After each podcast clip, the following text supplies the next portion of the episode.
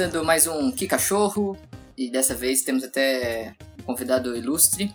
Mas, rapidamente, o programa são indicações do que nós consumimos durante essa semana. E hoje eu sou o Hendrick e vim aqui falar de. Só hoje você é o Hendrick. e hoje eu sou o Hendrick. Amanhã já não sei. Tem dias que eu mal me reconheço. Desculpa. Imagina. E hoje, especialmente, eu sou o Hendrick e vim aqui falar de animes. Desculpem. Não, tá perdoado por falar de anime. Eu sou o Olavo e vim falar de umas aventurinhas em outros planetas aí. Eu sou a Débora e eu vou falar sobre um quadrinho de máquinas de lavar, transtorno obsessivo compulsivo e. Acho que tá bom já, né? Tem bastante coisas coisa. assim. coisas assim. Isso já cobre tudo, né? E temos aqui nosso convidado ilustre, Camelo. Por favor, o que, que você veio falar aqui hoje? Ah, como o Henrique disse, eu sou o Camelo e eu vou falar de um programa de televisão na internet. Ousado.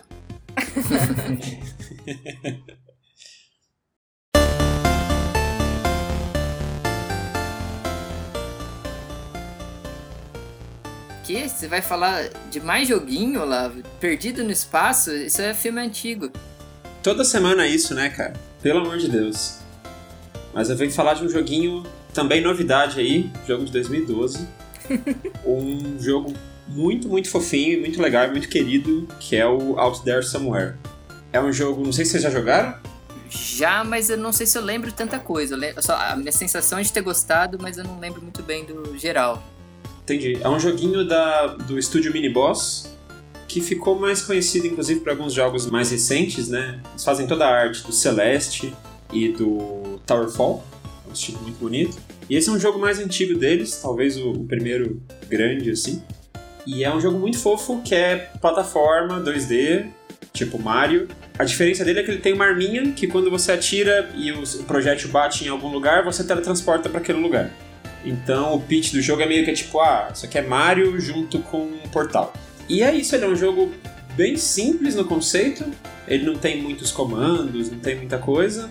É, basicamente você é um astronautinha que estava correndo atrás de um vilão, e aí você acaba caindo nesse planeta, e aí você tem que juntar partes da nave para poder voltar para o espaço e enfrentar esse vilão. E o jogo se passa basicamente no planeta. E ele é muito fofinho, ele tem umas músicas muito, muito agradáveis. A mecânica dele é bem simples, essa de andar, pular e dar esses tirinhos que você teletransporta. E só que o legal é que quando você mestra essa arma, quando você fica bom, já vira um bagulho praticamente speedrunnerzável, sabe? Porque você quase que não anda mais assim, se você quiser. Você só sai atirando de tudo quanto é lado, corre pela tela super rápido por causa dessa mecânica de teletransporte. assim. Mas você terminou ele, Olavo? Terminei, terminei. Ah, Depois de oito anos jogando. O quê? Nesse jogo não tem oito anos. Não, mas se fosse por isso, tem jogo com mais de 20 que eu não terminei. Ah, desculpa.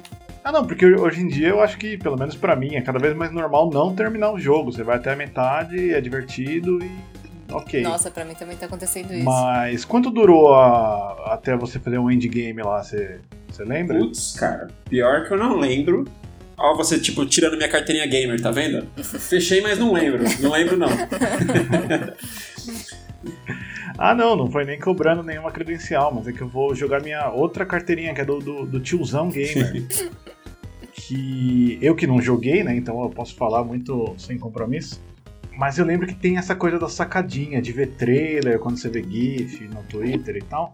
De você atirar e o tirinho, você vai pro lugar da onde caiu o tiro. Era isso, né? Isso. Exatamente. E aí eu lembro que bem nessa época aí, que acho que teve, foi uma grande, grande onda de jogos indies, muito plataforma 2D, como você falou, eu, eu lembro que eu até conversava com meus amigos que os jogos tinham que ter uma sacadinha. Era como que o, o- a apresentação dele tava numa sacada de gameplay que ia ter que segurar o jogo inteiro, sabe? Exatamente. E aí a pergunta que eu ia fazer era isso, se segura. Ah, sim. Porque quando você vê a sacadinha, você. Putz, essa é a sacadinha, mas como ela vai te desdobrar dali do começo pro final de um jogo que dura mais de, sei lá, 4 horas? Então, isso que eu acho muito legal, porque é bem estilo esses jogos indies também, dessa época, tipo o VVVVVV, essas coisas, que ele pega uma mecânica só os upgrades são bobos, sabe? São mais com relação a, tipo, a, a sua saúde máxima, essas coisas. Ou uns itens colecionáveis lá que só servem pra, tipo, você liberar um outro final. Mas a mecânica, ela fica basicamente a mesma o jogo inteiro. A, a, a, coisa que você ganha, sei lá, é uma outra arminha que é uma arma padrão que ela dá tirinho que mata inimigo, assim. Que é, acaba sendo a parte mais bobinha, sabe? Tipo, também tem umas mecânicas de matar os inimigozinhos com, tipo, projéteis mas ele consegue segurar só com essa mecânica de teletransporte de um jeito muito legal, porque você vai descobrindo novas coisas para fazer com ela, sabe? O próprio jogo vai forçando com o level design você pensar em novas possibilidades que você não tinha pego antes. Bem estilo Portal, assim. É, o Portal tem poucos upgrades, né? Acho que no começo você só tem um portal, depois você tem dois. E pronto. Meio que o jogo se vai em cima disso, ele só vai mudando coisas do cenário que permitem. Mas o Alter é mais ou menos assim, tipo, ele você vai descobrindo que você pode usar, por exemplo, seu momento, sabe? Então não é só que você teletransporta, mas quando você teletransporta, você continua com o mesmo impulso que você estava antes. Então você dá o tirinho e pular antes do tiro bater em algum lugar para você ir pra lá, você, quando você teletransporta, você tá pulando. Sabe? Então você libera várias coisas a ponto de você conseguir passar cenários que você fala, mano, como que eu vou. Tem nada nessa. Não tem, quase não tem parede nesse cenário, como é que eu vou chegar do, até o ponto B? E quando você consegue, só com aquela arminha, é muito satisfatório. É muito. O, o, o pagamento que você tem assim de falar, consegui, porra. É muito legal. Esse jogo ele tinha um quesinho de exploração ou é uma memória falsa? Isso, então, ele tem. Ele é meio que um. Vai, Metroidvania, mas não tinha tanto essa vibe de você ficar voltando o cenário inteiro atrás de uma coisa ou de outra. Ele era mais para linear, assim. E assim como o VVVVV, as fases são sempre uma tela. Você tem que passar por aquela tela e você vai para outra. Não tem scroll que eu lembre, né? Praticamente. A maior parte das telas não tinha. Então é legal, porque tem aquela tela meio que é aquele puzzle que você tem que resolver, vários save points para você não ter que enfrentar o mesmo puzzle de novo. E ele parece Super Meat Boy, que também é um jogo mais ou menos da época, por causa disso. Você morre e volta rapidinho, sabe? Não é aquela punição gigante do, Ninja Gaiden, que você morre e toca uma musiquinha triste, aí entra uma outra tela, sabe? Não, é uma coisa rápida para você morreu, já está jogando de novo. Porque não é esse o ponto do jogo. Assim. Só que e ele é muito gostoso porque ele tem esse clima leve. O jogo vai, eu acho a curva de dificuldade muito boa que você vai sendo obrigado a ficar mais ligeiro com a arminha assim, mas de um jeito mais ou menos suave assim. Então acho que ele é um jogo convidativo para quem não tem também essa pegada acelerada, pilhada tipo o Super Meat Boy da vida que você já parte correndão, agressivo. Assim. Enfim, isso que eu acho muito bacana dele. Então é a sacadinha, é o gancho do jogo, essa arminha. Tem aquelas histórias clássicas, né? Eu lembro de ver eles falando que foi acidental que eles desenvolveram isso, sabe? Tipo, que fiz, quando foram programar, tipo, na hora que o tiro pegasse era para dar spawn no sprite do, da explosãozinha, eu acho. Só que aí colocaram sem querer para dar spawn no sprite do personagem. Assim. Ai, que legal. E aí falaram, poxa, que legal, olha só. Então, funciona super bem. É um jogo muito fofo. Teve o primeiro lançamento em 2012, e depois em 2014 eles relançaram um pouquinho mais acabado, com as músicas com versões estendidas, assim, para durar mais tempo. Com o reloginho, né? Como acho que eles viram que muita gente estava usando para fazer speedrun. Dar a possibilidade de você colocar o timer na tela, assim. Mas eu acho que é legal que ele tem essa possibilidade, mas não é um jogo desesperado. Assim. Você pode jogar na calma. Ele tem um clima que favorece você jogar de maneira tranquila. Assim. Tem poucos inimigos que eu lembre, tem pouquinhos personagens para você conversar. E no geral eles colocam pitadas de humor, assim, bem leve. O jogo não tem nada de subversivo. Ele tem só piadinhas muito leves, assim, que tipo, sei lá, tem um carinha num lugar meio difícil de chegar. Que não é o objetivo da fase. A fase vai pro outro lado. Mas aí você tem como conversar com o Homem-Árvore que tá lá em cima. Aí você se mata para chegar lá em cima, conversa com ele ele fala: é, eu não sei de nada. Sabe? Tipo, eu só tô aqui. Muito bom. E ele dá uma brincadinha com algumas coisas, mas não é nada muito subversivo. E de história, é, você fez o outro final, o final diferente que você comentou que tem, ou foi no básico? Cara, eu lembro que era bem tranquilo. Eu não lembro se eu peguei todas as peças da nave. Olha lá, de novo, mais um, né? Cobrando minha, minha credencial gamer aí. Aqui você trouxe pra mesa, você tem que saber absolutamente tudo sobre. Mas eu acho que não, porque tinha você tinha que fazer uma mutreta muito grande para pegar logo o primeiro pedaço. Aquela coisa que você nunca sabe que é impossível você fazer no, no, no, Game 1, sabe? Porque você tinha que lá no começo já estar tá com uma cabeça muito preparada para achar esses itens, assim. Então é bem coisa para ir na segunda, terceira vez que você fecha o jogo. E é um jogo que se você sabe o que está fazendo, você fecha ele rapidinho. Mas se você não sabe, pode gastar muito tempo assim, caraca, como é que eu passo essa tela? Aí você trava naquela tela, desliga o computador, vai dormir, sabe? E continua jogando outro dia, assim. Mas quando você sabe, vai que vai. Eu fui fazer minha lição de casa em cima da hora aqui e tava assistindo o trailer.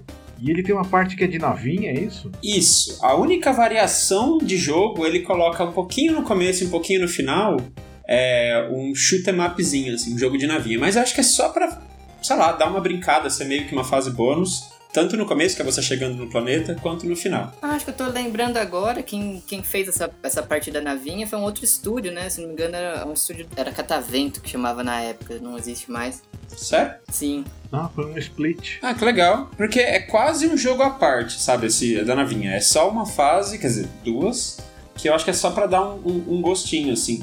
Eu não entendo muito essa pegada de você não iniciar o jogo com o jogo, né? Você iniciar o jogo com o outro jogo. Mas é só uma brincadeira que é praticamente você jogar a historinha de como que chegou no planeta, né? Então é um jogo de verdade, você pode tomar tiros, desviar dos tiros e tal. Mas eu acho que você sempre acaba perdendo e caindo no, no planeta para começar efetivamente o jogo, com aquela pegada Metroid de ah, você, sua nave parada ali e vai que vai. Ah, legal, eu já gostei porque eu sou navinheiro, né? Gosta do jogo de navinha? Falou em jogo de navinha. Pô, cara. Não que eu seja bom, mas eu gosto muito. Nossa, até desviando aqui, mas tá jogando um outro que chama In, In Extremis, que ele é meio abstrato. Ah, vou querer saber depois. É bem legal, eu recomendo. Mas o. Uma coisa que vale a pena fechar, e que eu acho que já de terminar, né, o Alderson Ware, e que eu acho que já devia estar liberado desde o começo, é que tem um modo. é, ele acrescenta uma linguagem nova que é português zoeira, Ah, sim. sabe? E que Rui, rui. É muito engraçado, cara. Apesar de ter algumas coisas meio datadas, assim, porque não é só os diálogos, né? Todos os menus, todas as coisas estão com outros termos, assim.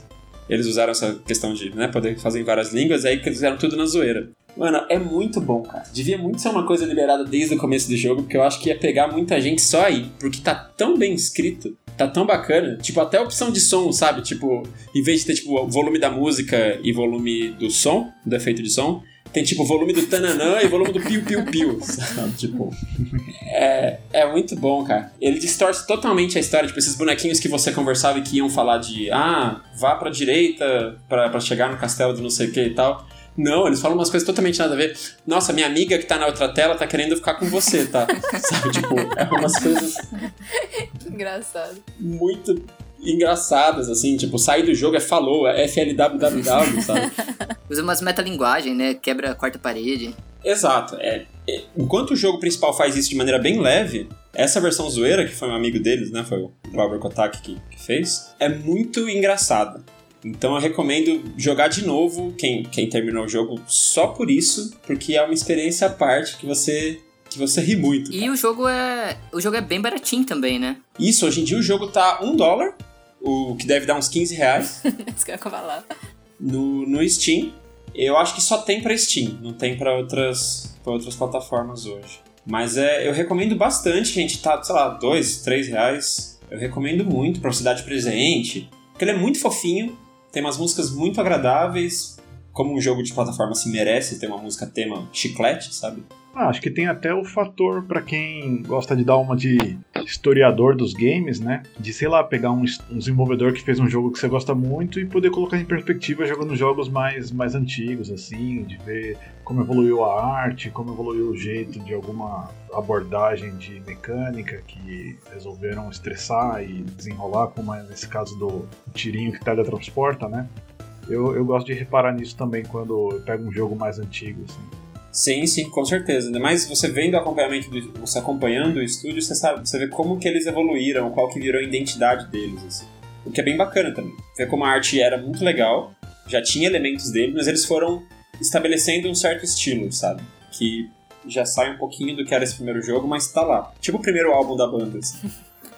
Então é, é, é bem legal mesmo ver isso. E principalmente como teve essa explosão de jogos indie, né? Quando, na época dos 2000 e... Aqui no Brasil acho que foi nos 2010, mais ou menos. né? Sim. Teve essa explosão, principalmente aqui em São Paulo, já todo mundo fazer jogo indie e tal. Todo mundo não, né? Ter esse, esse nicho e que gerou coisas muito, muito legais, que eu gosto muito, que eu sou meio nostálgico, assim, apesar de ser recente. É, é maravilhoso mesmo.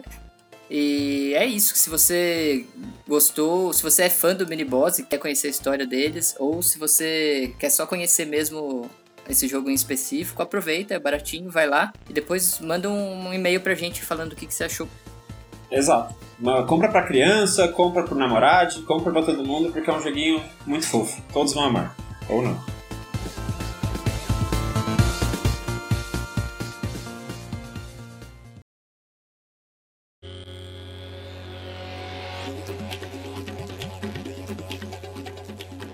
Tá, mas chega de joguinho. O senhor Camelo falou que estava assistindo um programa de TV na internet.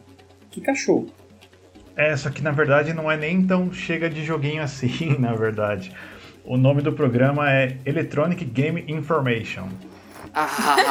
Nossa, toda hora videogame, meu Deus.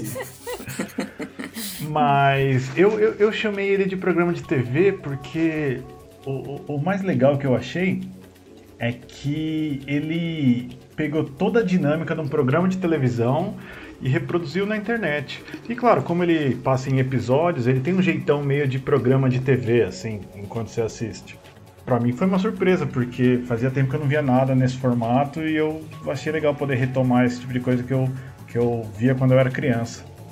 É, é legal essa, esses formatos diferentes, né? O pessoal procurando novos formatos na internet. E além daquele desesperadão de 5 minutos ou de 3 minutos, ver um negócio que é um pouco mais a moda antiga, né? Mais estilo televisão. É, e me pegou, apesar que eles já. Eu acho que os primeiros que eles soltaram são ali de 2018, mas eu só fui tomar conhecimento recente, na verdade no começo do ano passado, no começo da pandemia, certo? Foi, foi uma surpresa muito agradável, mas. É, é, é, porque apesar deles falarem de, de, de, videogame, eu acho que o barato ali é, é um pouco a dinâmica que eles conseguem atingir. Não sei, é um humor meio peculiar, assim, é uma indicação que eu dou com muita vontade, porque eu gostaria que mais pessoas conhecessem, mas eu acho que talvez não seja para todos os públicos, assim, eu gostaria de ouvir, ouvir as opiniões sobre, sabe? Hoje em dia, para quem for assistir, provavelmente vai achar ali no site do Adult Swim aqueles vídeos que eles deixam disponíveis ali. É uma espécie de. não um programa de auditório, mas talvez vocês vão lembrar daquele tipo de programa que o apresentador fica atrás de um balcão e fica atendendo ligações, assim. Ele é, é como se fosse um estúdio mesmo, assim, né, pro cara gravar. Sim, sim, aquele fundo verde, uma imagem rolando atrás. E o mais legal é que eu achei, mas é ao vivo. Claro, assistindo agora não é ao vivo, mas ele foi transmitido ao vivo. Ah, eu achei que o cara ficava lá dentro e sempre que alguém desse play, ele tinha que inventar uma coisa na hora, assim, pra ser sempre ao vivo. Não, não. Igual as cancelas de estacionamento. Mas que ali, de novo, quando eu tomei conhecimento ali, sei lá, março, abril do ano passado, tava acontecendo aquele fenômeno da profusão da, das lives, muita gente fazendo transmissão ao vivo e tal. Sim, Gustavo Lima. É, Gustavo Lima, Bruno Marrone, mas muita gente sem saber o que fazer, sabe? Aquela coisa de você ligar a câmera e a pessoa fica, ah, deixa eu ler o comentário aqui e tal. E é diferente quando você pega alguma coisa que tá transmitindo ao vivo, mas a pessoa tem uma pauta, sabe a ordem que as coisas vão acontecer, a ordem das coisas que elas vão falar. Então já é uma dinâmica que, que, que te abraça, assim. Pelo menos eu me sinto abraçado quando tem, um, tem uma cadência que o cara tá seguindo ali, né? Uma produção mesmo, né? Exatamente. Entendemos indireta, tá? Beleza. Mas é realmente uma coisa que a gente sente falta mesmo, porque pelo menos eu não sei se é uma coisa da nossa geração, mas eu mesmo já não vejo mais TV e às vezes, sei lá, você vai num consultório, alguma coisa assim, tá passando um programa genérico de TV, às vezes ele prende atenção só por, pela nostalgia, né? De você lembrar, olha, é verdade, tinha, tinha coisas bem produzidas, assim, por mais que a qualidade não acompanhasse o nível de produção. Mas o formato é algo hipnótico, né? Sim, e assim, o Olavo me perguntou e eu não posso deixar de falar, né? Que apesar de eu ter ficado muito surpreso com essa questão do formato, de limitar o formato de televisão, ele atende ligações ao vivo, interage com, com as pessoas que ligam lá. Dito tudo isso, ele tem uma espécie de humor nonsense, assim. O apresentador lá, que é o Rob, primeiro, é um cara que manja muito de videogame e ele faz o personagem ali de um cara que tá muito é, dedicado a fazer aquele programa acontecer, sabe? Ah. Uhum. E ao mesmo tempo ele tem um correspondente, que é o Alan, Alan Resnick. Ele tá completamente avacalhado, não tá nem aí pro programa. Então o, o, barato mesmo é a dinâmica entre os dois. Assim, um cara meio puto querendo fazer o negócio de um jeito sério e o correspondente falando, ah, meu, deixa isso pra lá e tal. Então, apesar de ser ao vivo, de ser desse formato de televisão e de ser sobre videogames, a graça no fim tava em entender os personagens e entender a dinâmica entre eles, sabe? Ó, que da hora. E claro, o tipo de humor que é muito sem sentido, assim. O próprio Adult Swim, né, abraçou muita coisa, assim, com aqueles infomerciais que tinham, sabe? Não sei se vocês lembram, né, daqueles que ele se fingia de propaganda, mas na verdade contava uma história, às vezes uma história bizarra, às vezes uma história, um drama entre os personagens através de uma propaganda de um produto que não existe. Justamente, para quem conhece ali os curtas do Adult Swim, tem um pouco daquele humor, não por acaso que são os mesmos envolvidos, né? O Alan, que é esse correspondente do programa, ele é um, do dire... um dos diretores que faz curta pro Adult Swim, então tem um pouco dessa pegada nonsense, surreal por detrás, assim. Sim, mas por um lado que conta uma história, né? Que não é nonsense no sentido de nada faz sentido. Ele brinca com isso, mas tem, por exemplo, o conflito entre os personagens. Não deixa de ser drama. Sim, justamente. E o, o, mais legal é que, pelo menos no começo, a proposta era acompanhar alguns eventos, né? Eu acho que isso tá até um pouco meio fora de moda, talvez, mas eu lembro algum tempo atrás, quando tinha esses grandes eventos do, da indústria dos games, um... E3, né? Então eles se, eles se propunham a cobrir, fazer uma cobertura jornalística do que foi um evento. Tem um episódio que eles vão em alguma feira do Japão fazer a cobertura e tal. Tem essa coisa intercalando o ao vivo do cara do balcão com uma matéria que eles fizeram no Japão, então é. Putz, é, eu gostei muito, assim, já assisti mais de uma vez todos os episódios lançados. Assim. E são muitos episódios? Cara, não muitos. É, tem. Eles soltam por temporada, sendo que uma temporada vai, são de 3 a 4 episódios, sabe? Eu confesso que no começo eu tive dificuldade com o inglês, que apesar de estar acostumado a consumir é, conteúdo em inglês, essa coisa do ao vivo e também é, tem muito convidado que liga e entra aquela voz distorcida pelo telefone, mas sei lá, depois da primeira temporada que eu maratonei assim, ficou mais familiar para começar a entender, né? Você sintonizou. E, bom, só para acrescentar que eu falei do, do formato da televisão, falei do humor meio avacalhado que tem, mas no fim o que acho que me pegou foi um pouco do coração do programa, não sei se dá para colocar desse jeito assim o Rob, que é o apresentador, dá pra ver que ele é fã mesmo de videogame. E parte do personagem que ele faz é ficar falando, lembrando de algum jogo antigo e tal. E só funciona porque ele entende muito, ele sabe do que ele tá falando, né? Tem uma bagagem, né? Sim, totalmente. Teve uma ocasião que ele estava recebendo uma das muitas ligações ao vivo que ele recebe no ar, e uma menininha começa a falar toda nervosa, né? Falando, ah, eu tô ligando de uma ligação à distância, eu sou do Canadá. Ah, que da E aí ele fica mal preocupado, não, pô, mas você não tá gastando muito dinheiro com essa ligação? E ela, não, eu queria muito participar porque eu queria falar do meu jogo favorito. Não, que bonitinha. É, e dá pra ver que a menininha tava toda nervosa assim, ela fala, ah, eu queria falar do meu jogo favorito, que é o Sonic de Dreamcast. Eu não lembro qual Sonic. Puta, uma pena que ela falou desse jogo. Ah, estragou tudo, cara. Putz, achei que ia ser o Sonic 2, uma coisa assim. Não, mas... Tá quase emocionando, a lágrima voltou. Retraiu a lágrima. Mas o que eu achei legal é que eles falam sobre. Eu nem sabia disso, né? Mas parece que para algum Sonic do Dreamcast você podia criar um pet. Criar um pet? É, a menininha ligou lá e falou: Ah, eu gostava desse Sonic. E, é, essa versão do Sonic parece que você podia achar um pet uh, pela fase lá, que era aquele Sonic 3D. Mas depois que você captura o pet, você pode acompanhar ele pelo memory card do Dreamcast. Que ele tinha um visor, tinha um botãozinho, né? ah. né?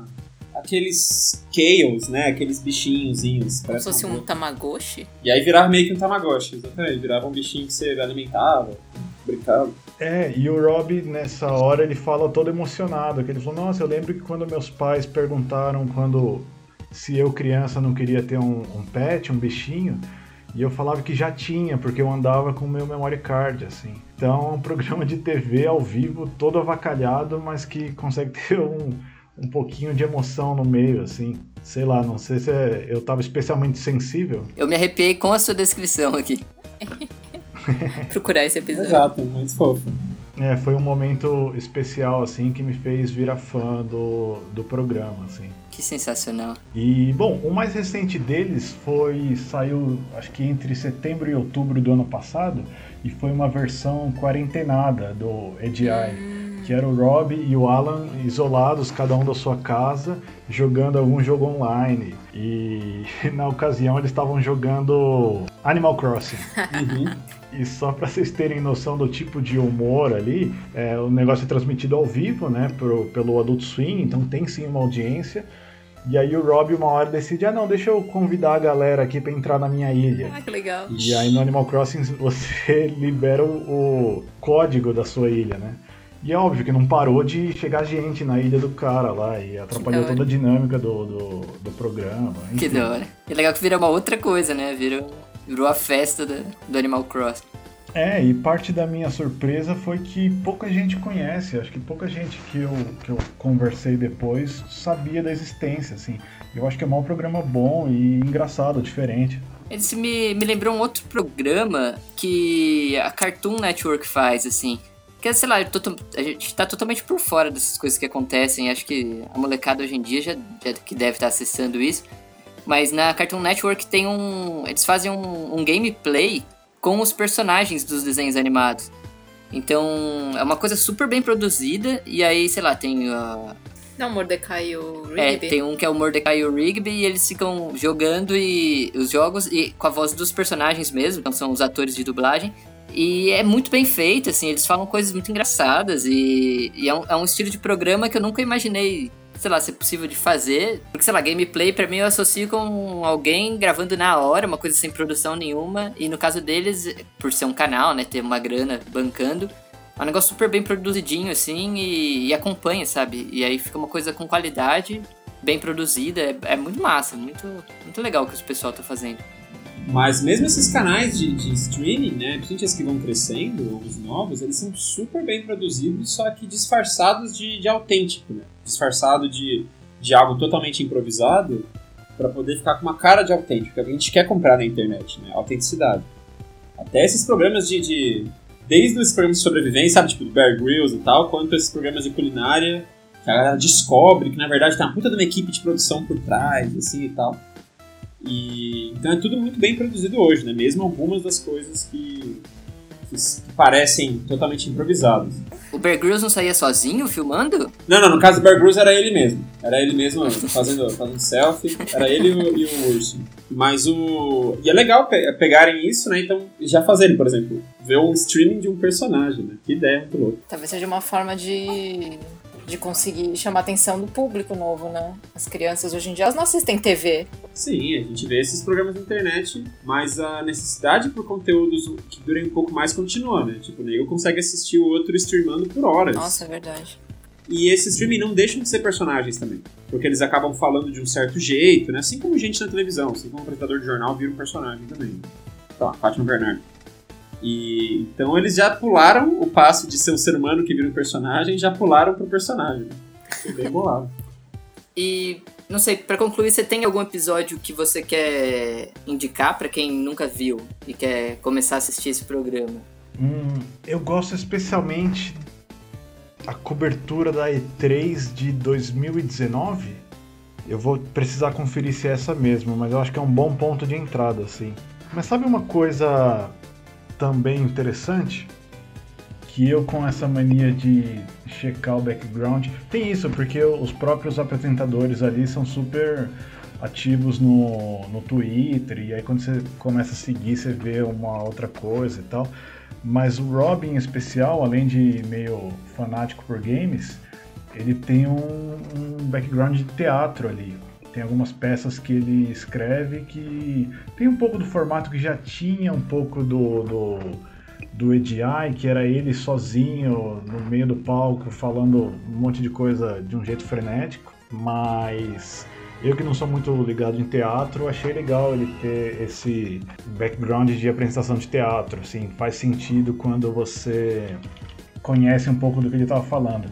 Mas eu acho que eu tenho um outro, uma outra porta de entrada acho que vai funcionar melhor das pessoas entenderem como do que se trata o programa. Mas é um, um, um, um pedaço específico de um episódio que é muito fácil de achar.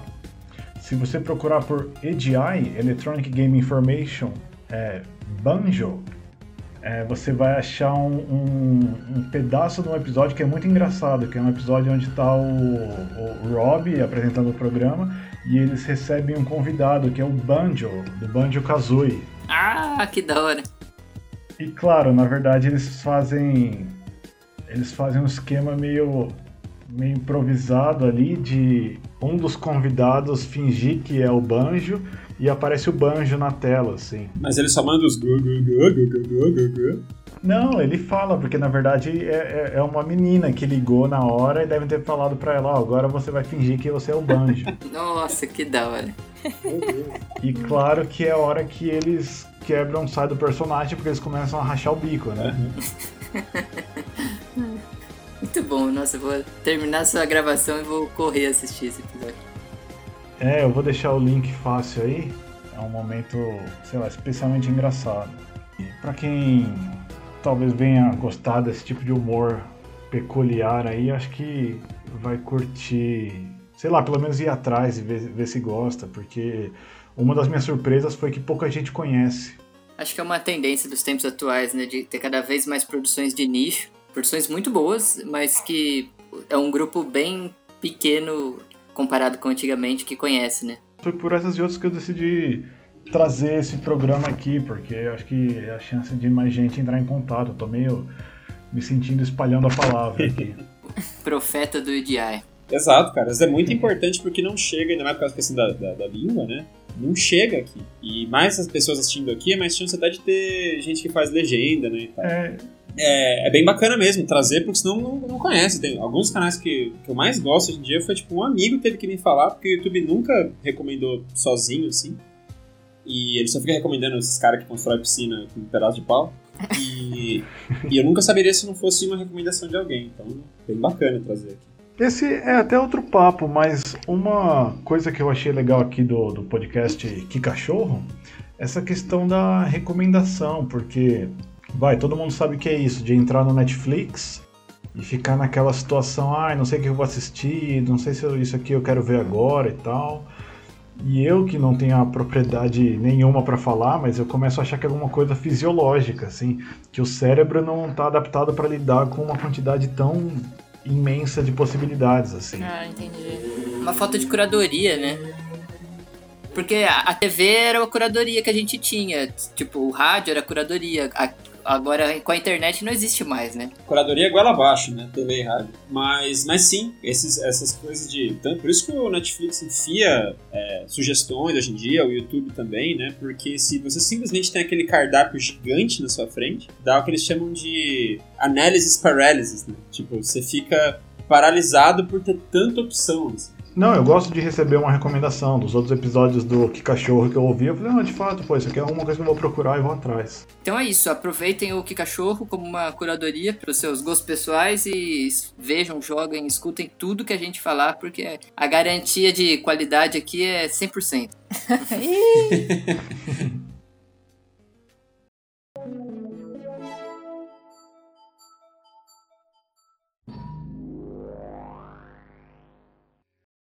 Debs, eu soube que hoje você vai falar de um quadrinho que fala sobre toque.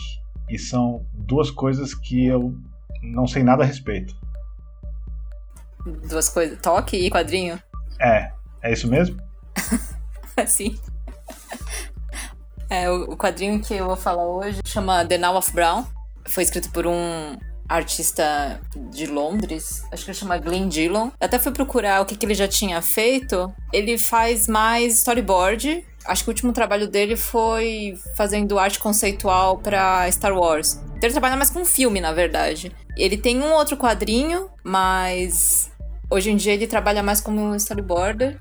E aí ele lançou esse quadrinho que chama The Now of Brown, que é um trocadilho com a, o nome da, da protagonista, que ela chama Now Brown que na verdade para eles eu acho que a, a, pronúncia seria Now Brown, né?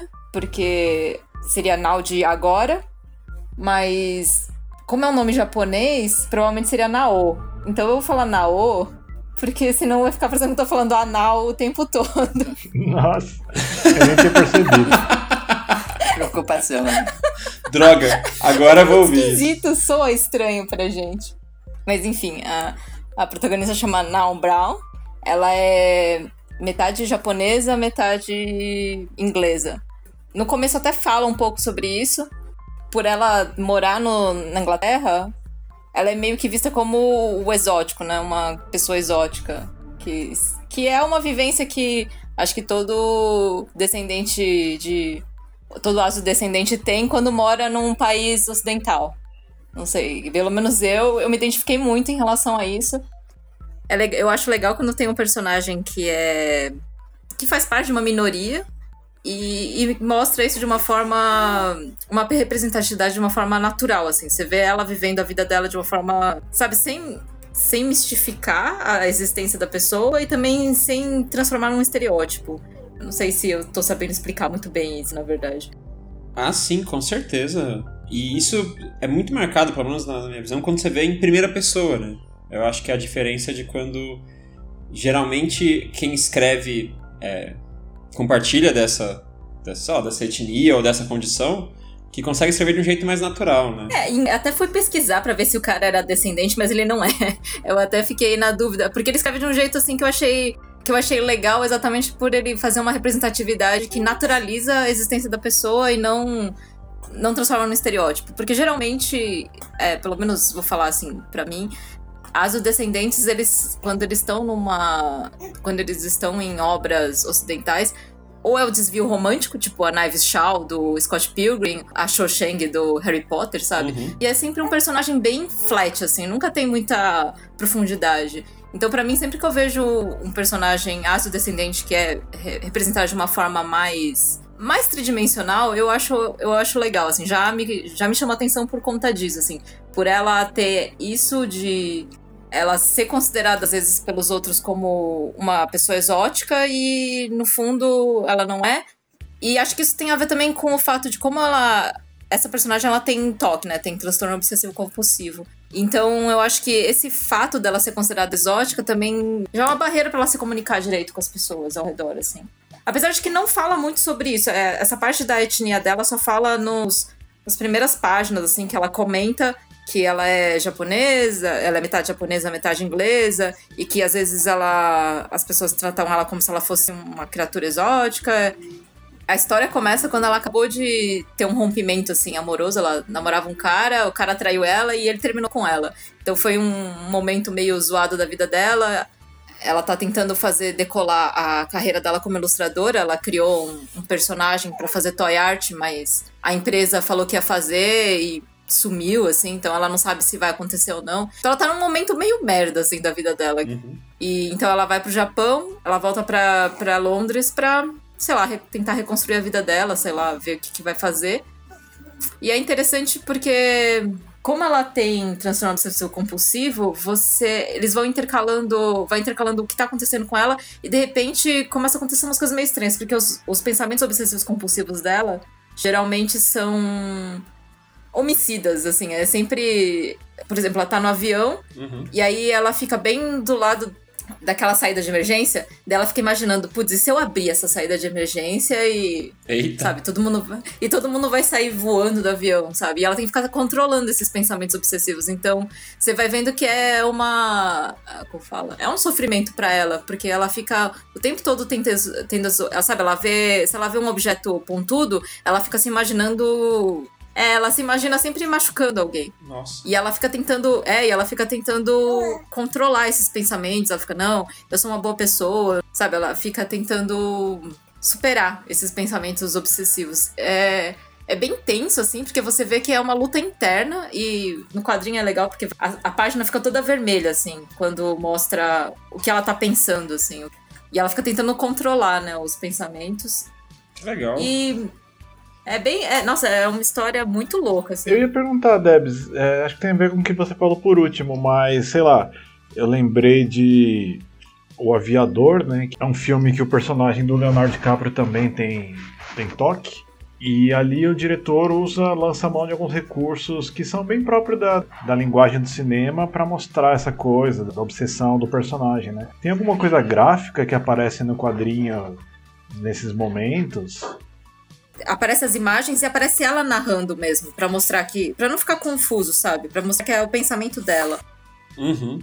Tipo, tentando se controlar. E ela, ela ranqueia mentalmente a vontade homicida dela. Então, sei lá, 10 de 10, 9 de 10, 8 de 10, sabe? Então você sabe que aquilo foi uma loucura da cabeça dela, assim. E que é algo repetitivo e que ela pensa muito sobre isso, né? Que ela racionaliza até a coisa. Acho que mais pro final, quando começa a ficar muito forte, assim, os, os pensamentos obsessivos compulsivos, fica até tudo vermelho a tela, a, a imagem. E isso que eu achei legal olhando algumas páginas, né? Tem. Aparentemente tem alguma coisa com o uso do vermelho, né? Que sempre é uma cor mais marcada. É, a lateral mesmo do quadrinho, ele é toda vermelha. É, ele tem todo um estilo gráfico. Enquanto as conversas são por balões, ela tem, tem os recordatórios que tá mostrando o que ela tá pensando. Que é uns quadradinhos. Então isso também indica o que, que é pensamento e o que, que ela tá falando realmente. Muito bonito o traço, né? Muito sério Sim. e muito bonito. E essa, achei legal esse negócio do vermelho. Eu tô vendo que todas as páginas têm algumas coisas vermelhas extremamente marcadas, assim, em comparação com o resto. É que acho que também é pra mostrar, porque ela, por fora, parece uma, ser uma pessoa bem calma, bem tranquila, e por dentro ela tá sempre com esses pensamentos e e essa luta, né, interna, assim, dela com ela mesma. E ela, no, na história, ela também ela se interessa por um cara muito aleatório, assim, é um cara que conserta a máquina de lavar a roupa. Eu acho que tem a ver, essa coisa da máquina de lavar a roupa, até a capa do quadrinho, tem a ver porque é essa coisa cíclica, né? O pensamento voltando e voltando e voltando. E também é o movimento do. Tem uma coisa meio de meditação também, então tem. É é uma coisa budista, né? É, sim, a coisa do círculo, assim, uma coisa budista. E acho que até o nome dela é um trocadilho, porque Nao, né, Nao, seria de agora. E é, é meio que, como ela fica fazendo meditação pra tentar controlar os pensamentos, é aquela coisa de tentar focar no agora, né? Uhum. Até tem um podcast que eu ouvi recentemente, que eu fui reouvir para poder gravar, chamado Invisibilia. Ele é um podcast que está dentro do NPR, NPR, que é um site grande nos Estados Unidos. E esse podcast são duas mulheres, uma jornalista e outra psicóloga. E elas falam um pouco sobre exatamente esse tipo de obsessão. É o transtorno obsessivo compulsivo. E elas têm um programa que elas falam de um cara, e esse cara ele tem esse toque de pensamentos violentos, e elas começam a explicar os, os três tipos de tratamento psicológicos. Que elas falam que o primeiro é um baseado em Freud, e é uma coisa mais pensamento tem significado. Uhum. Então, se você tá pensando isso, tem uma causa e vamos atrás disso pra conseguir resolver. E Mas aí é pesado, né? Porque Sim. geralmente são pensamentos muito. São pensamentos muito ruins, né? Porque assim, é. Quando eu li, esse, eu li esse quadrinho meio que foi uma indicação de um amigo meu. Ele falou pra eu ler, aí eu procurei assim e eu achei interessante. Mas realmente, quem não tem transtorno obsessivo compulsivo ou não conhece ninguém próximo que tenha, não imagina o quanto. Porque a gente vê aquelas. Por exemplo, tem aquele filme que é Melhor Impossível, que o cara tem toque. Mas é aquele tipo de toque que é. Ah, ele faz várias vezes o mesmo comportamento. é o toque do Roberto Carlos. É, essa coisa de, ah, tá sempre lavando a mão e tal. Então, eu acho que quando mostra isso de uma forma de entretenimento, de uma forma leve, parece algo. Ah, parece algo engraçadinho, sabe? Parece uma coisa, ah, que engraçado, ele, ele não pisa nas linhas, hahaha. Sim, é só uma peculiaridade. Mas pra pessoa que tem, é, é, então é um sofrimento muito grande. Que eu tenho dois casos diagnosticados na minha família de primos que tem, e era um sofrimento muito grande, assim, de. Um primo meu, ele achava que ele tinha atropelado alguém, então ele tinha que refazer todo o caminho da casa dele até o lugar onde ele saiu, pra ver se ele tinha mesmo atropelado alguém, sabe? É, é muito. Nossa. É muito Sim. tenso, é um Sim. negócio. É um negócio difícil, assim, de. Então eu achei que o ator, o autor escreveu de uma forma que retratou bem, assim. Quer dizer, não sei, eu, como eu não tenho toque, eu não consigo imaginar como é que é, mas eu, eu senti, você sente a angústia da personagem. Nossa, assim. eu acho que isso é muito legal, né? Conseguir fazer você sentir alguma coisa, ou pelo menos ter uma ideia, né? É, ele conseguiu expressar de uma forma bem gráfica, assim, a. Fala a angústia, né, da personagem. E nesse caso real, que é explicado no podcast, dá pra sentir muito isso. Que o cara, ele fala que começou esse transtorno quando ele assistiu Cidade de Deus? Cidade de Deus. Então, quando ele assiste Cidade de Deus, começa esses pensamentos nele. Então ele começa a se imaginar matando a esposa dele, por exemplo. Ele vai atrás da ajuda e a primeira escola que ele cai é justamente freudiana, assim. Então ele tem uma é experiência grande. péssima. É. Porque o, a psicóloga fala, ah, isso tem um significado e ela fala que é meio real, sabe? É uma vontade que ele tem mesmo. Então o cara fica mais pirado ainda, né? Nossa, tudo que a pessoa não precisa ouvir, né? Exato. E aí tem até um momento que a psicóloga foge do cara. Tipo, ele, ela, ela larga o cara e não responde mais. E o cara fica sem tratamento e, e pior, né? Porque ele, se a psicóloga não consegue resolver, é porque o negócio é sério. E aí, nesse podcast, elas apresentam duas outras. É, não é escola, né? Mas outras formas de ver o pensamento. E a segunda é que pensamento não tem importância. Então, meio que, ah, você pensa alguma coisa, mas aquilo não tem um significado. E aí a ideia é tentar tratar isso. E elas também falam de uma terceira forma que está surgindo atualmente, que está ligada ao mindfulness. Esse cara ele vai ser tratado por uma psicóloga que segue esse, essa linha depois no final. E aí, na primeira, na primeira sessão, ela pega um livro e coloca na frente dele. E ela fala, ó, o seu pensamento é que nem esse livro. Nesse, no seu momento, você tá botando o pensamento na sua cara, esse é o seu foco.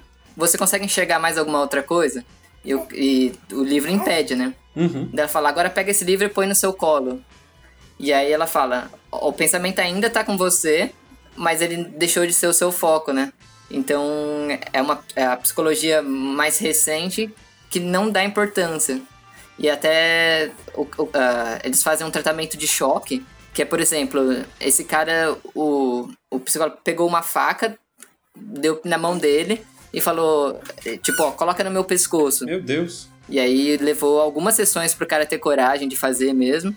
Mas quando ele fez, ele percebeu que ele não, ele não ia fazer. Ele não ia conseguir cortar. E aí o cara até explica que não é que a pessoa tem problema de moral, assim, que ela tem pensamentos violentos porque ela é violenta. É tipo, ela tem tanta moral que um pensamento que uma pessoa normal, entre aspas, Uhum. passaria batido, pra essa pessoa é tão repugnante que ela cria essa dissonância. Nossa. Tipo, ela fica brigando com essa ideia. É terrível, né? E o peso que isso tem, né? Que nem falou de quando você transforma a coisa num pecado, fala tipo, nossa, mas você sonhou que você faria isso? Não é, sabe? Isso é preocupante. E aí vai criando um, um peso, né? Uma carga que deve só piorar a situação, né? É a culpa, né? Exato. Caramba, eu trouxe, eu trouxe um quadrinho super pesado nesse sentido, assim, de. É, Débora, você acabou com o clima leve do negócio. Não, é que o desenho. é, que coisa horrível. Não, é, o, mas o desenho, assim, é, o quadrinho, assim, o desenho é muito bonito, é tudo. É umas aquarelinhas, nossa, é, é bem.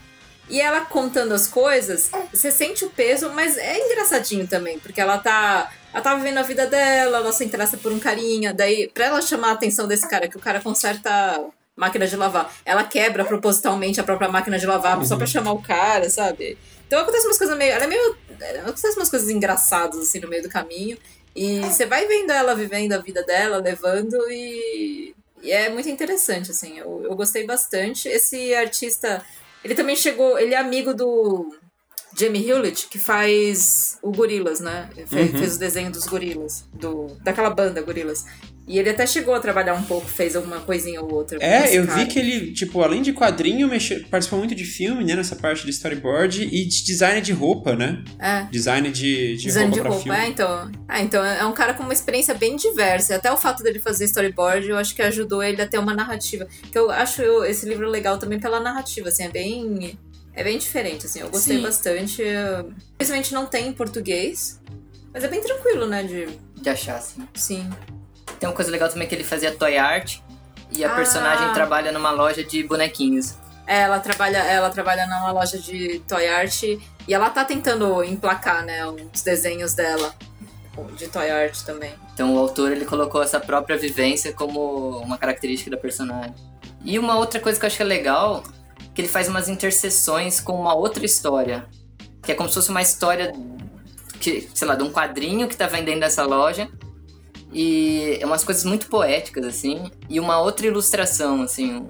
E aí ele pira nos designs assim, dentro dessa história paralela. Que legal. Dá uma respirada, né? Mesmo que você é mais maluca, É legal ter uma alternada, assim. Sim. É que até ela se interessa por esse esse cara que conserta a máquina de lavar, porque ele é muito parecido com um personagem que ela gosta muito, assim. É um personagem de uma história que ela gosta muito.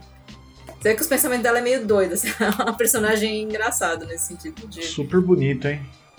É bem bonito, umas aquarelas. E quadrinho acho que tem um jeito meio único de passar isso, né? Você conseguir entrar na cabeça de alguém ou de alternar as cenas de um jeito que outras mídias podem ter mais dificuldade de fazer. Sim, é. E ele fez esse quadrinho. Parece que foi um processo pesado também para ele, pelo que eu tava vendo, assim. Que ele fez tudo sozinho, né? Ele fez a, a história e é. Nossa, muitas páginas. É uma arte muito realista, né? Trabalhosa. Nossa, dado super trabalho, né? Nossa, tem cara, porque ele é tão bonito, tão detalhado, né? É, e você ter que falar sobre um assunto tão pesado, eu acho que é um negócio que é difícil, assim, conseguir. E eu acho que ele retratou bem, assim. Eu, eu curti bastante. Nossa, fiquei com super vontade de ler, porque mesmo sendo tenso, né? Parece responsável, né? Parece num, num bom sentido de. E deve ajudar a ter empatia. É, acho que a gente focou tanto no problema, talvez ele não seja tão pesado assim. É, é a, a, forma como ele retrata é uma forma um pouco mais leve, assim. Do jeito que eu falei, é, ah, a pessoa tá lá é, esfaqueando a outra, sabe? Parece um negócio horrível, mas. E é... tem, e tem, né? Tem esses pedaços, mas não é o todo. É, não é todo é mais ela tentando viver com essa condição e tentando viver a vida dela, refazer a vida dela. É, você mesmo falou do, do dia a dia dela e tal, o fato dela ser filha de imigrantes, é isso? É, ela, ela é. Descendente japonesa. É, metade. O pai dela é japonês, só que a mãe dela era inglesa, então ela é mestiça, né? Ela é rafo. Hum. Que eles chamam de rafo. É... Ah, fiquei bem curioso, meu. Não, quero ler sim.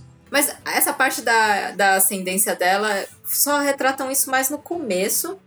E depois não se fala muito sobre isso, assim. Então não é. Nossa, não é super importante. É só um. Introdução ao personagem. É, uma introdução ao personagem, mas que eu achei interessante, porque. Mais porque mostra essa coisa da. Dos outros também verem ela como uma coisa um pouco diferente, assim. Uhum. É bem legal, e dá um pouco mais de vida, né, pro personagem. Dá um pouco mais de cor, sem ser no sentido Ed, pro, pro personagem. É que nem uma cebola, meu. Tem camadas. é tipo isso. Muito bom.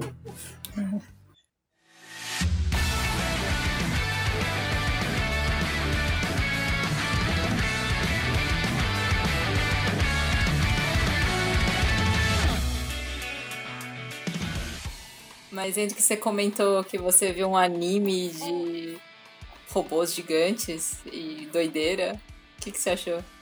Eu achei. Putz, desculpa, antes de qualquer coisa, me desculpa, pessoal. Sim, a gente vai falar de anime aqui de novo. A gente vai ver que o pessoal pulou nessa parte. Não consumi nada melhor pra falar, então vamos tratar de anime. Por quê? Por que desculpa de falar de anime? Eu, não, eu tô meio por fora aí. Não, só tô zoando. É porque anime tem, já tem um sentido bem pejorativo hoje em dia, né? Anime é sempre alguma coisa meio zoada, assim. Não, gente, tranquilo, tranquilo. Sem preconceito. Tem até uns amigos que são anime, é, sem problema nenhum. Só não aceito, tipo, meu filho ser anime, assim, ou ensinar na escola. Isso eu não Mas aceito. até quis trazer isso porque se quebra um pouco o estereótipo, assim, não tem mulheres com peitos balançantes e nada zoado do tipo. E é uma protagonista feminina e um enredo bem bacana. Mas vamos lá, vamos começar. É... Você nem falou o nome do anime? O anime se chama Decadence, é Deca, é, tracinho Dance, com E, não é nem de dança. É... Nem, na verdade, eu não fui pesquisar o que significa, me perdoem, mas Decadência é o nome da, do robozão, que é o robô cidade, que, onde todo mundo mora. Ô, louco. E a ideia é que é um mundo meio pós-apocalíptico, e essa galera mora dentro dessa, desse robô, eles moram no tanque de combustível do robô. Tem uma cidade dentro desse, desse tanque. E a personagem principal, ela acaba de. Acho que. Não sei se ela termina a escola, ou ela, ela acaba de fazer um processo. meio um processo seletivo para descobrir o que, que ela ia fazer nessa sociedade. E como o pai dela era um guerreiro, porque nesse mundo tem umas criaturas que ficam atacando constantemente esse robô gigante. Uhum. É, ela, ela queria também ser uma guerreira seguir os, o caminho do pai. Mas eles designam ela como manutenção, então ela vai trabalhar pintando o robô, lá, limpando ele por fora. E nessa ela conhece o o mestre dela lá que vai ensinar ela a fazer isso. E ela começa meio putaça, assim. Ela tá. Pô, eu queria lutar, vocês me colocam aqui pra ficar limpando o robô. Queria ser mais útil do que isso e tal. E o cara, o mestre dela é aquele clássico mal-humorado, assim, tipo, que fala pouco. Bem estereotipado, assim, aquele. O sensei japonês, assim mesmo. Uhum. E fala, ah, aquilo tá o quê? Limpa aí e não me enche o saco. Eu não posso falar muito desse anime porque ele tem altas reviravoltas, assim. No segundo episódio já tem uns ultra plot twists, assim, e o, vai virando outras paradas. Mas eu quero falar um pouco sobre a parte que eu achei muito interessante, que é, tirando esses, a história no geral, que eu acho até redondinha, acho bem legal. Mas eu queria falar um pouco da parte visual, estética e o dia a dia do mangá, assim, o que, o, a parte de lutinha mesmo. Uhum. Que é muito massa, assim, é que tem o robozão gigante. E quando os monstros atacam, eles atacam tanto como outro robô gigante, né? Naquele clássico. Não, não robô gigante, um monstro gigante, então vira aquele clássico embate da, das duas criaturas gigantescas. Mas também tem o, o, o, o plot menor ali, onde as pessoas vão lutar contra os mini monstrinhos, que é tipo uma horda de monstros que esse monstro maior manda. E, e nessas batalhas, tem um, um, sistema muito legal que é eles usam um tanque nas costas e uma lança, o, os humanos. E quando eles chegam perto desse monstro, o monstro ele, ele fica meio tenso e ele altera o campo gravitacional de, um, de uma área ao redor dele. Então, por cerca, sei lá, de cada monstro é uma quantidade diferente, mas por cerca, sei lá, de 5, 10 metros à volta de cada monstro, vira uma bolha de baixa gravidade.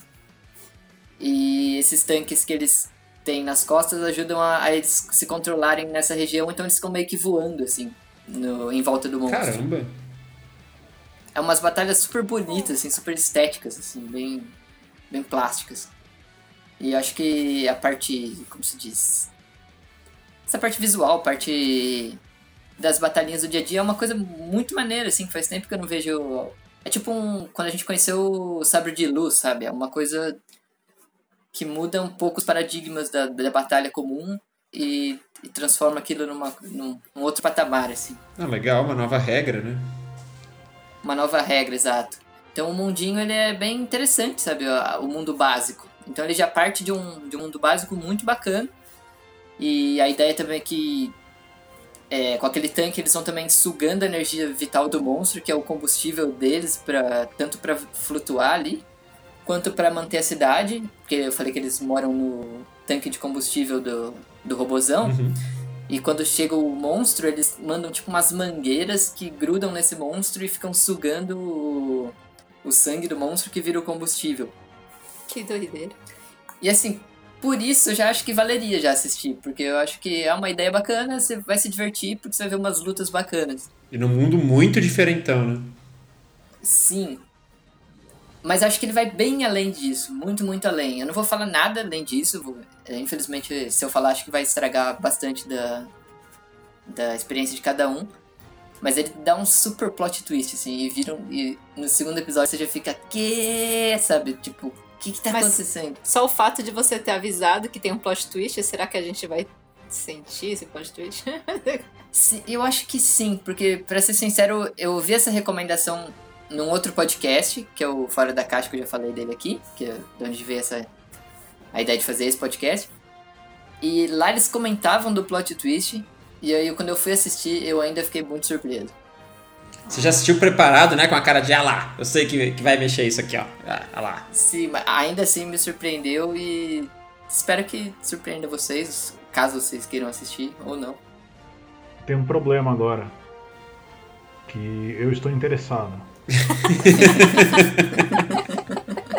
Olha, é Mas o, o bichinho do anime. eu preciso saber quantos episódios tem. Isso. Infelizmente, são 532 episódios. Mentira. É maior que One Piece. Não, mentira. São, ele é, Ele é Two Piece. Maravilhosamente, são 12 episódios, só por isso que eu, que eu comecei. É, começo e fim, ele é redondíssimo. Então, Uma temporada só? Uma temporada só. Ah. Então Nossa, é isso, que ótimo. assistir 12 episódiozinhos, garantido a sua diversão. Ou o seu tempo de volta. Mentira, não dá pra fazer isso. Mas é, mas é um tamanho bom de, de anime, porque O pessoal fala em anime, nossa, você tem que assistir. Aí você tem mais de 20 episódios, já é. Ah, É, dá uma Sim. preguiça, gente. E ah, acho que o último última coisa que eu poderia falar é do visual, que eu acho que é bem bacana, assim. O robô eu acho meio tosco, um 3D meio genérico, mas tem um design interessante e, e os personagens são bem bonitinhos, assim, bem, bem feitos, sabe? É um anime de alta qualidade, assim. Acho que é um estúdio que, sabe, né, aquelas animações Dragon Ball, que é super econômica.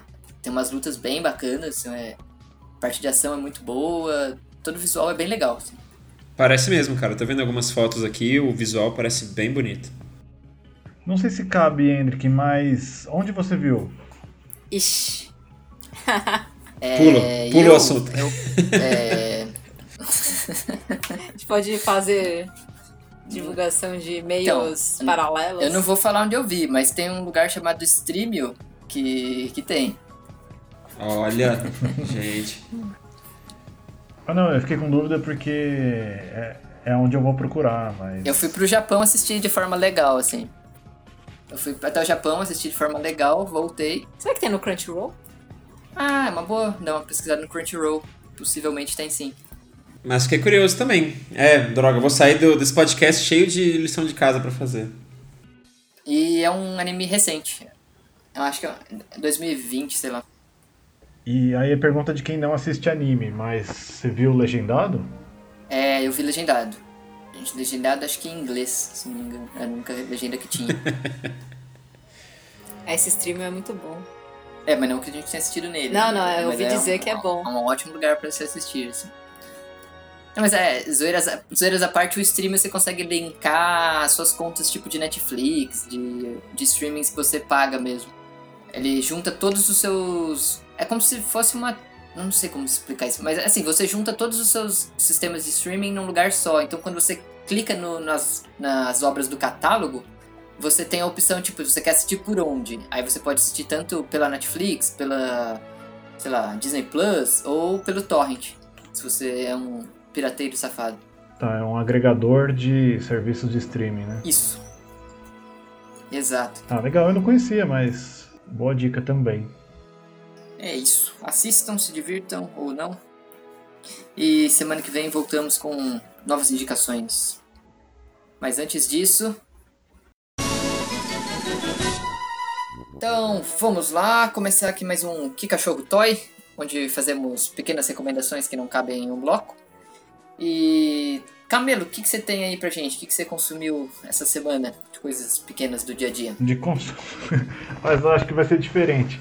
Mas eu aprendi a fazer uma coisa meio trivial, muita gente já deve saber.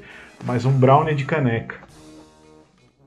Nossa, louco, hora? Finalmente uma recomendação decente nesse programa.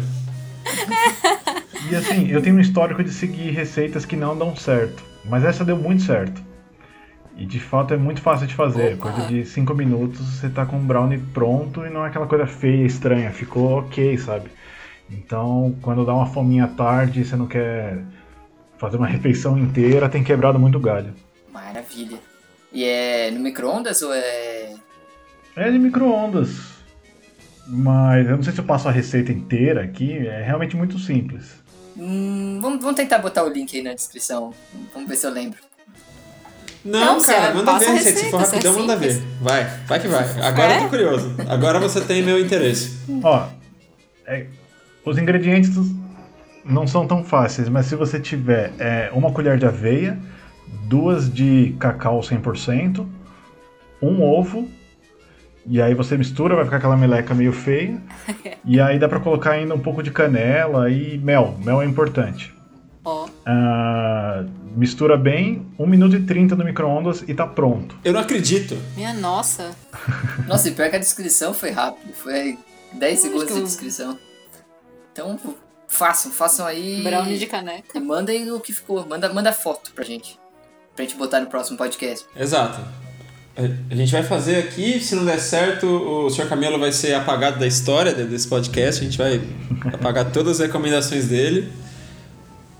Mas excelente, excelente. Gente, que responsabilidade.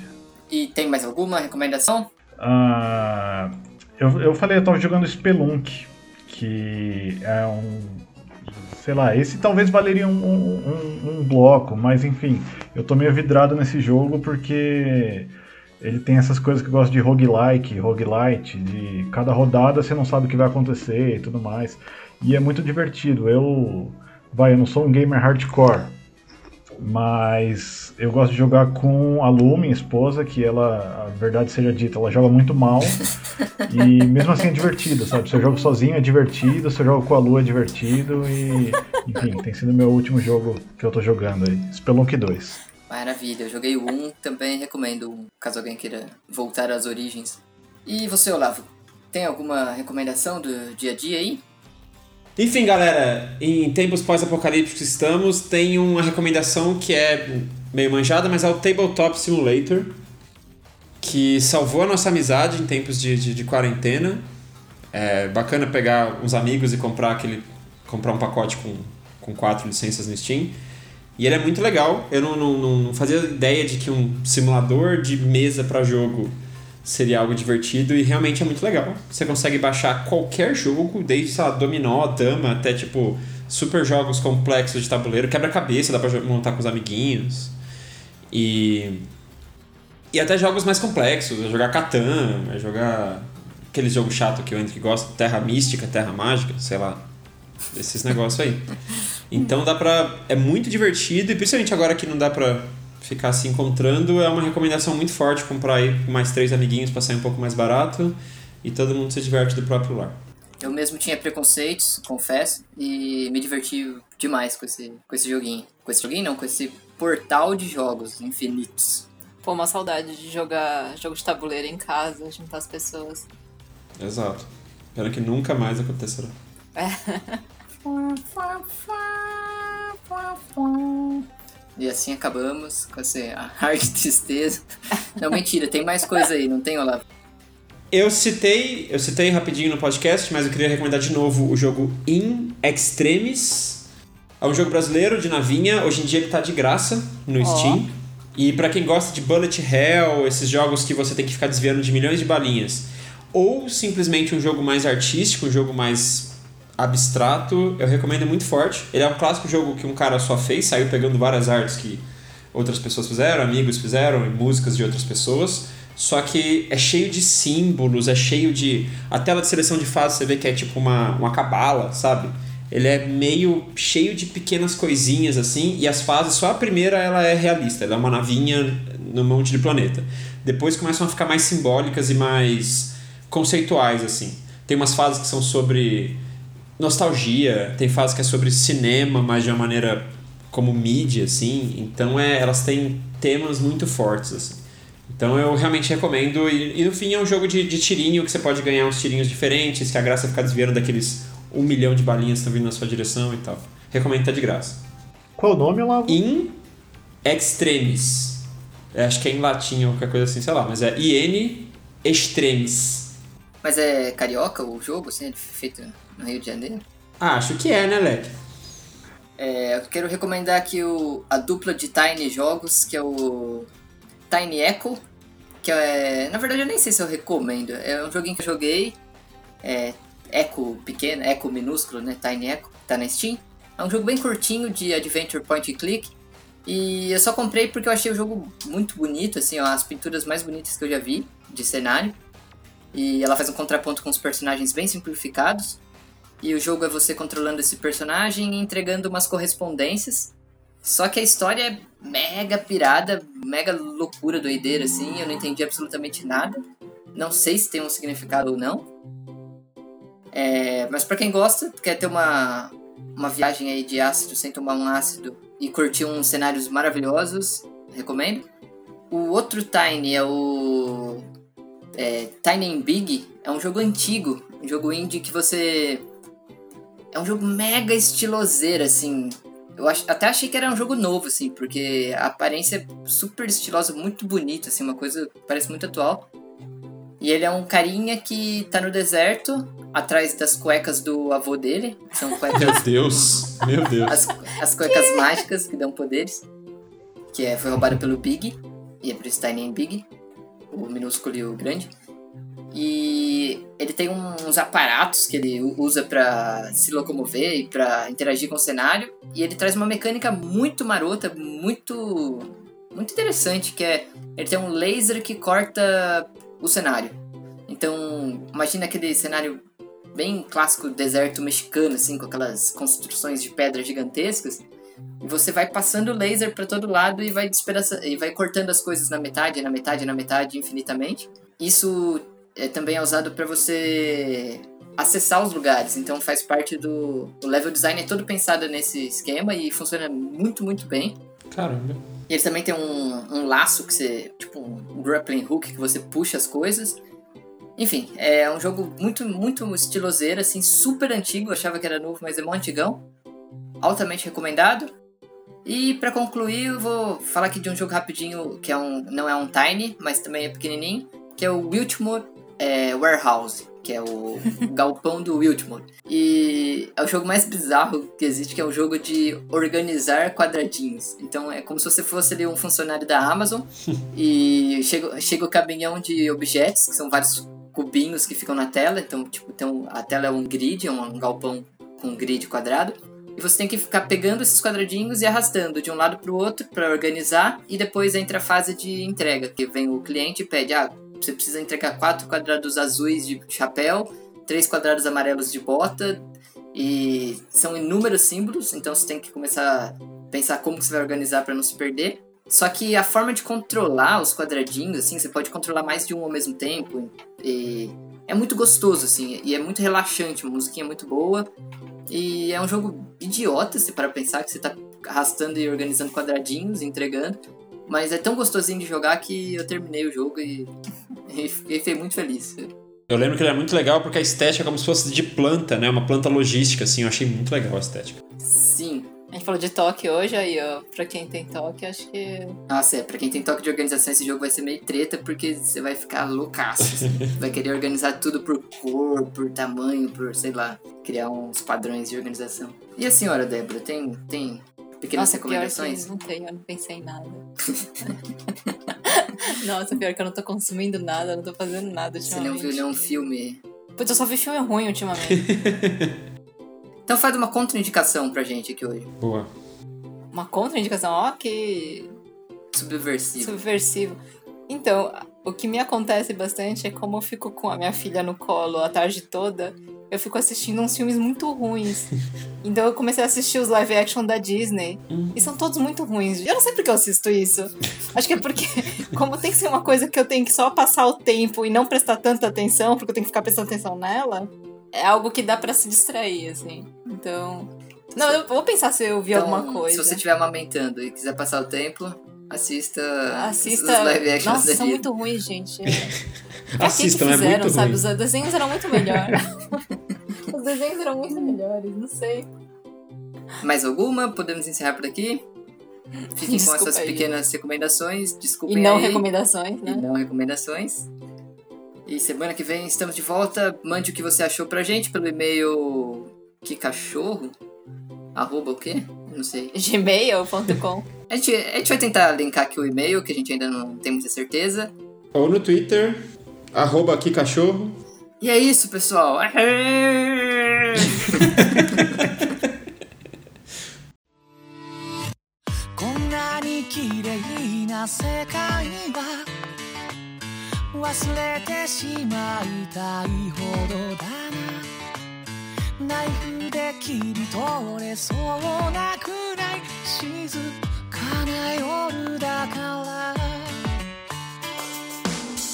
いつだっていつだって自分らしさとか見つからないもの見つけようと繰り返す毎日を愛せたならささやかに